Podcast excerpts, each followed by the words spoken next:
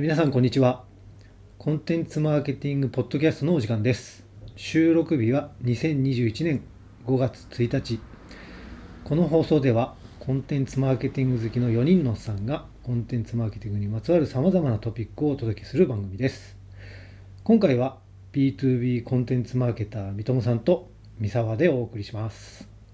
じゃあ三友さん今日はよろしくお願いします。よろしくお願いします。三友さんあのいつも会社ではオンラインの会議が多いと思うんですけどはい。なんでそんなドキドキしてるんですか？な何をな 何が始まるのかなと思って。思うんですけどあの会議はもうすぐ本題に入る方ですか？あ、もうそうですね。僕はもう本題でスッと入って終わったら、はい、ありがとうございましたっていう、あの、なんかそう、うんうんうん。そういうタイプですね。あそういうタイプなんですね、はい。で、切った後にちょっと、あ、い。最後にちょっとなんかこう、挨拶事項的なの入れときゃよかったなっていう、かかすかな今回はするんですけど、でもまた、まあでもまた次回も同じような感じになるっていう、なんかそんな感じですね。なるほど。それはなんかやっぱり三友さん的なこうなんでしょうね。せ性格的なものからくる。なんでしょうい。やまあまあそれもあると思うんですけどでもあの、はい。ちゃんとオフラインでなんか会社の会議室で面と向かってやってたら、まあもちろんもうちょっとフリートークあったと思うんですけど、多分このズズームでの距離感をまあもうこうのオンライン始まって1年以上経ってると思うんですが、うんうんうん。まあまだですね若干持て余してるところが もしかしたらあるのかなっていうふうに今話してて思いました。じゃあ今日もじゃあ軽くこんな話をしましたけどすっと本題に行きますかね。ありがとうございます。はい。わかりました。じゃあ今日のトークテーマに移りましょうかね。じゃあ今日のトークテーマは健全な負債感を生み出すコンテンツマーケです。じゃあ三友さんこのサマリーのご紹介をお願いします。ありがとうございます。えっとですね、ある本を読みまして、まあ、それ、それに関連して、ちょっとこのテーマで話そうかなと思ったんですけど、要は、なんか、もともと持ってた、なんかちょっとこの課題感というか、うん。あれって思ってた点として、コンテンツマーケイコール、このコンテンツ SEO みたいな言われっぷりが、まあ、よくあるじゃないですか、昔から。はありますね。で、まあやっぱまあ、でまあそれってそうじゃないよねっていう人もまあいて、ぼ僕もまあそうなんですけど、でコンテンツマーケが結構バズワードとしてバズった時って、あの、いや、これで企業がコンテンツ SEO できるわってみんな盛り上がったわけじゃないと思うんですよね。うんうんで、なんか盛り、みんながなんかそこで盛り上がったのって、なんか今まで広告とかってこう、あのー、それこそ一方的な押し売りみたいなことしかでできてなかったけれども、になりがちだったけれども、なんか、え、企業でもこんなギブっぽいことがなんかできるんだみたいなうんうん。ので、盛り上がったと思うんですよね。で、それでなんかユーザーからの信頼をとか共感をみたいな話もそこでいろいろキーワードとして出てきたと思うんで、うん。えっ、と、こう、ユーザーに対してこんなにギブできちゃうんだし、しちゃうんだっていうのが、まあ、さ当初の感動だったと思うので、なんかこう、うんうんまあ、それ、それが結果的に手段の一つとしてコンテンツ SEO がも、あの、すごくメインになってくるっていうのはもちろんわかるんですけど、うん。うんあの、まあ、それはあくまで手段なので、やっぱりなんかこの、そうですね、いかにこう、筋のいいギブをするかっていうところが、やっぱりベースに、えっ、と、ないと、ちょっとなんか、ううまあ、こまあここの話自体はちょっとファジーかもしれないんですけど、でもこれ、この感覚があるのとないのとで、結構プランニングにも影響が出てくるのかなっていうふうにはうんうんうん。思ってますと。で、でもこのなんかこの、ちなみにはい、あは。流行った頃ってどの立場でいらしたんですか？えーっと、僕がその前職のコンテンツマーケの会社入ったのが2013年なんで、その時ってどんな市場は？多分、あの、アメリカとかだともう多分その3年前とかうんうんうん。4年前ぐらいからコンテンツマーケって盛り上がってて、うんで、でも日本だとなんかその翌年ぐらいに割とうん結構うん話題になったみたいな、そ、そ、そんなそうですよね時ですかね。2010はい。3年4年ぐらいですかね日本だとそうですよね。うんうんうんうん僕もちょうどその時期に、あの、取り組みを始めたみたいななるほど感じですね。こう支援会社側にで取り組みを始めた感じなんですね三友さんはそう、そうですね。うんなるほどなるまあでもこのなんか、健全な不さ不細感というか、こんな、うんここまでやっちゃうんだって思ってもらえる取り組みってな、何みたいのって結構恥じすぎてなかなか僕もなんか、いまいち、えっ、と、掴みきれてなかったんですけど、うんうんうん今回ちょっと紹介する本が結構ヒントというか大きな参考になる取り組みだなと思ったってたので、ちょっとその紹介をしたいんですけれども、はい。で、さっき、さっきから僕僕はあの健全な不細感って言ってるんですけど、それ僕の言葉じゃなくてこの本書いた方がずっと言ってるんですよね。気になってました。で、はい。で、あの、このくるみどコーヒーっていう、あの、カフェ、うんあ、の、喫茶店が国分寺と西国分寺にあるんですけど、うんうんうんでそれは、あの、西国分寺出身の方が今経営されてるカフェで、で、その方が書いた本なんですよね。ででタイトルがゆっくり急げっていう本で、でそのお店自体は、まあ割と落ち着いた雰囲気で、うん店舗の内装も木割と木全面木木が使われてて、こう、落ち着いた雰囲気で、で、コーヒーも、まあ、丁寧に水出しコーヒー入れられてて、1杯、まあ、6000あ600円、700円とか、ちょっと高めなんだけれども、まあね。そうですね。まあでも、一杯一杯丁寧に入れられてるみたいな。うんで、まあ、そんなおお店なんですけど、でも実はこれ作った方が、もともと、あの、ベンチャーキャピタルでゴリゴリのなんかこう、資本主義というか、あの、そっち側にいた人なんですよね。ゆっくり。り急げでいう、急げ側にずっといた人なんですよね。ですね。はい。で、今その人が、こう、スローライフっぽい雰囲気に一見見える、あの、ゆっくり側のカフェをやってるんですけど、うんうんただ、その方が言うコンセプトは、急げでもないし、ゆかといっても、なんかこう、千人みたいなに暮らしを田舎でするみたいなゆっくりでもなくて、うん。うんあの、あくまでゆっくり急げっていうバランスを大切にしたいっていうふうにおっしゃってるんですよね。もう本当に、あの、中間というか A か B ではなくどっちもっていうような形で、そういう経済の回し方をできないかっていうのをおみお店の経営を通して模索しているっていうような方で、まあ、例えばなんですけど、まあ、このくるみのコーヒーって言うからい言うだけあって、こう、くるみの料理ですとか、そういうのをすごくいろいろ出してるんですけど、で、まあ、例としてくるみを挙げてるんですけど、例えばまあ、輸入の安いくるみが1000円であったとして、で、一方で国産のちょっと高いくるみが3000円だったとして、やっぱり一般的なビジネスでは、あもう、あの、1000円のくるみにこう3000円のあの国産くるみはあの太刀打ちできないと思うんですけど、うんでも、不特定多数のマスを相手にしちゃうとどうしても1000円のくるみに寄ってしまうけれども、特定多数、あの顔の見えるような距離感、ギリギリの距離感で、あの、経済を回せば3000円のくるくるみでも経済を回せるんじゃないかっていうような、えっ、と、ところでやってるんですね。うんだから例えばこう値段が全てではないよって言ってもらえるような関係性とか。なのでもちろんビジネスとして回る規模なんだけれども、うんまあ、だけどやっぱりギリギリ顔が見えてっていう、えー、と距離感ですね。なので不特定多数ではなくて、でもないし、特定少数でもなない、なくて、特定多数を、えっ、と、念頭に置いたこうビジネスを、えーしていきたいっていうふうにおっしゃっていて、なので、うん。まあ、特定多数に対してギブをするっていうのが、えっ、と、ビジネスの動機なんだけれども、うん。でもかといって儲からなくてもいいっていうわけではないっていう、なんかそういうすごい中間的なバランス感で、こうやられていますと。で、でもとはやっぱりギブっていうのが大事なんで、まあ、それをこう、どうお客さんのまあ感動につなげて、ちゃんとこうビジネスにつなげていくかっていうのも考えてらっしゃる方なんですけど、でその一例として挙げてた例が、えっと、はい。なんですかね、まあ、コンテンツマーケの施策にもこう参考になり得るかなと思ってるんですが、でちなみにちょっと、あの、これ軽く、前回の僕のパートでもお話ししちゃった話なんですけど、うん。もう今ちょっとやられてないんですけど、店内でこのクラシックコンサートを定期的に開催されていたんですよね、このくるみどコーヒーの店内で。で、当初はこれ、あの、な投げ銭方式というか、うん。参加費用も目安は1500円ですっていうのは伝えつつも、もうお任せしますっていう、額はお任せしますっていう、はい、方式だったんですよね。で、そうすると、まあ、蓋を開けてみると、こうに、まあ、2000円くらいはみんな払ってくれてて、あ、ちょっとと多めに払ってくれててよかったねっていう話だったんですけど、でも、うん。でもこれがちょっと結果的にあんまり成功じゃなかったっていう、よよろしくなかったっていう話で、この2000円くらい払ってくれてた時期って、なんかお客さんがふなんかあんま増えなくて、店員も全然いっぱいにならないみたいな、そんな感じだったらしいんですよね。でもコンサートの質はなんかこうすごくいいはずだっていう話だったんですよ。もうこの方多分、あのうんうん、すごくクラシックに詳しくて、うんうん好きなんで、で、質はいいはずだと。で、ね、なんでだろうっていうのとか考えたときに、この毎回1500円のものに対して、それを上上回る2000円を払ってもらっていたので、もう毎回毎回ギギブアンドテイクがその場でもう生産されてしまってたんじゃないかみたいな。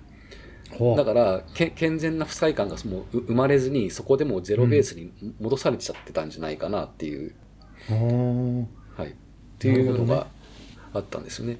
うんうんまあで、まあ、そその後ちょっと値段をどうし、た多分さ下げたのかな？うん。うんこちなみにこれかなり戻っちゃうんですけどはい。三友さんがこの本を読むきっかけとか読もうと思った動機って何だったんですか？これなんかツイッターで、でなんかちょっと前に流れてきて、うんで、本の概要を見て面白そうだなと思ってポチったんですけど、その時すぐに読まなくてずっとつ積んどくしてたんですよね。あ三友さん得意のはい。得意の。で、去年、去年僕あの国分寺に引っ越してきたんで、あで、散歩してたら、はい、ええくるみのコーヒーっていう店舗が出てきて、あれどっかで見たことあるなと思って本をひっくり返したら、あ、うんなんかここの方が書いた本買ってたんだ、みたいな。なるほどなるほど。これ行ったことあります？でちょっとあもうなんか結構毎週 日曜日行ってます、えマジですか？はい。そうなんですね。で今このクラシックのコンサートってやったりしてるんですかね？このココンサートは今はやられてないみたいですね。あそうなんだ。はい。なるほど。じゃあこの1500円っていう参加費が設定してたけど今その時は2000円ぐらいみんな払ってくれていたという状況だったっていうのもすね。そう、そうですね。まあだからなんかこんなにしてもらってちょっと悪いな、みたいな。うん。のをちょっと、ふ気分をちょっと残残していただくみたいな。っていうのが、まあ健全な負債感みたいな。で、なね。まあ、で、で、こんなにしてもらって悪いなっていうのがあるしうん。じゃあ口コミ、口コミしようかなとか、また、またお店に来ようかなっていうのもつながるしっていうような、うん。そういうような話ですね。うんこの仕組みをこうコンテンツマーケでこう、ううまくこう応用できないかなっていうのは思ってるっていう感じですかね。うんうんやっぱりコンテンツマーケが話題になった当初っていうのはさっき話したみたいに、はい。あ、企業なのにこんなにギブするんだとか、うん。やっぱそ、そこが出発点だと思っているので、うんうんやっぱりこの健全な負債感っていうのはすごく重要なキーワードになるんじゃないかなと思ってるんですよね。なるほど。これちなみになんかこれを聞いて三友さん的にまあ形にはなってないけどアイディア的なものってこんなのがありそうだとかっていうのはまあコンテンツマーケットする上でアイディアみたいなのがあったりするんですかね？そうですね。だから、あのーまあ、よくコンテンツマーケの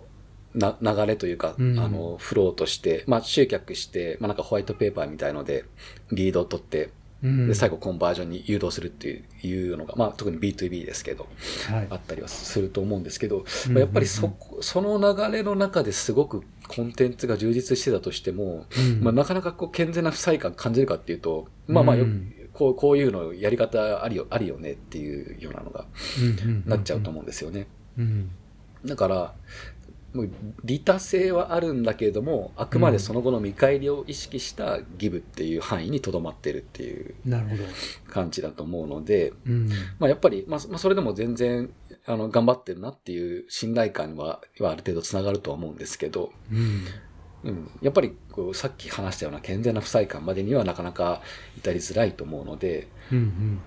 まあ、それをウェブだけでえーやりきるのか、まあ、じ実はその後何かしらすぐにオオフラインでのこう接点につなげて、そこでもうちょっと密な話あのギブにつなげるのかとか、まあ、なんかそれはやり方はいろいろあるんだとは思うんですけど、うんうんうんうん。なるほど。なかなか難しいですねこの。そう、特にあの三友さん B2B マーケティングされてるから、まあ、その中でこのコンテンツマーケティングを進めるってまあなんか割と B2B マーケティングってこうもうなんか型があるかある程度決まっててうん。き決まってるというか、まあ、型が決まってて割とそれをこうちゃんとやっていくと、まあ、成果もそれなりに出るみたいな形なんでなんていうかそれ以上のものをこうするかっていうとこう能動的にしないような気が するんですよね。そうですね。るもうほん、うん、う んそうですね。まあ、はい数字で出ちゃう分、こ小手先でだけでっていう、うんうん終わりがちっていうのももしかしたらあるかもしれないですね。ね。だから、そうですね。だからまあ、これをすればいいギブにつながるっていうお手軽な多分セオリーはありえないとは思うんですけど、でも多分、これ、これじゃないっていうのは、あれと、割と多分、はい。あり得るのかなと思っていて、例えばなんか、この、こうんの、そこまでしてくれるんだっていうのうんで、どうすると繋がるのかっていう部分で、単にこちらが結構水に切ったギブをすすればいいっていう話ではないと思うんですよね。例えば極端な話、あの、予算がない中うんででもお客さんのために、えっ、と、持ち出しで特典キャンペーンをやろうみたいな、なった時に、多分、特典キャンペーンの特典がいくら高額だったとしても、うん。でもお客さん的には多分、うわ、なんかそこまでしてもらって申し訳申し訳ないなって多分企業にそんな感じないと思うんですよね。そうですね。うんまあ、私もそれは、そうですね、僕もなんか、うんそそれはあんまり感じないんで、うんでもそれって、やっぱりその、おお金とかこう定量的な特典をうん多分不特定多数に対してばらまいてるっていう状態なので、うん。なかなか感じない、感じづらいのかな、自分ごとになりづらいのかなと思うので、やっぱりさっきのクルミドコーヒーの話と同じで、なんか不特定多数向けのギブではなくて、特定多数、もうあなあなた向けなんですよっていう特定多数を意識したギブを大きくやるっていうのが、多分その、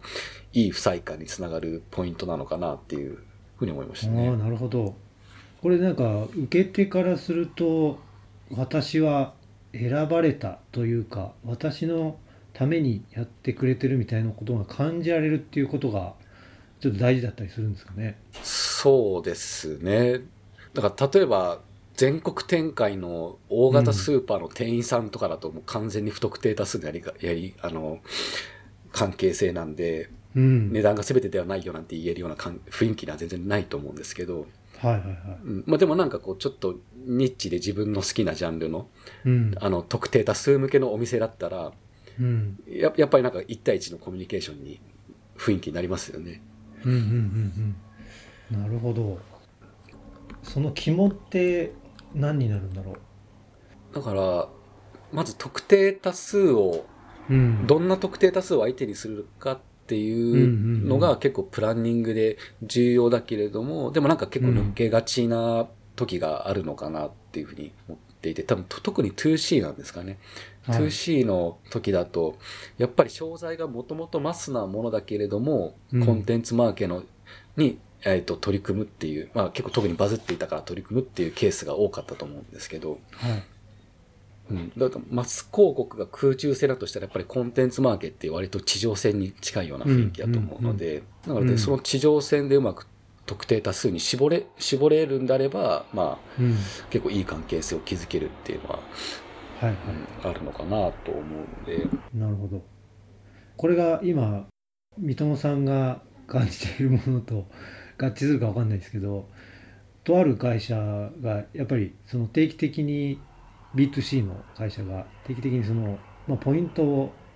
あの付与して、で、この2000ポイントで、まあ、何々してくださいっていうふうにやると、割とその時はそのユーザーのこう SNS の行動とかを見てると、なんかあのログインして見てみたら勝手に2000ポイント増えてる。これで、まあ、何々しに行ける、まあ、食べに行けるとかね。あのそういう 感じであの割とこのソーシャルでもこう自分の喜びをあの表現したりとかそういうことはしてるんですよね。であの全然こう動いてなかった人が動くとかっていうのは分かってるんですけどただあのさっき言ったようにそれに対してこうサービスに感謝するみたいなのはあんまり私見たことがなくてなんでこのポイントをかこの動機にして人を動かすっていうことは人は動くんだけどこのサービスへのこのまた使いたいとか感情的なこう結びつきが強まるとかっていうのはなんか手法としてはポイント違うポイントを使うっていうのはちょっと違うんじゃないかなとか思ったりしました。そうですよね。このくるみとコーヒーの本でもクーポンはやらないって言ってるんですよね。あでそれは、やっぱ消費者的な人、消費者的な人格を刺激するから、えっ、と、クーポンとかポイントはややりませんっていうふうに言ってるんですよね。うんうんうん、だから、ね、値段が全てではないよっていう、ちょっと1対1に近い関係性にしたいのに、まあ、クーポンをやってしまうと、まあ消費者的な人格を刺激して、やっぱお客さん側ももう自分の利益を最大化する方の行動に寄ってしまうからっていう。話なんですよねなるほど。からそういう意味ではむしろマイマイナスっていうような感じですよね。うんうんうん。クーポンとかポイントは。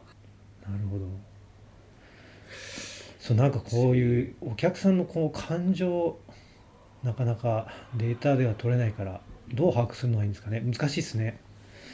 難しいですね。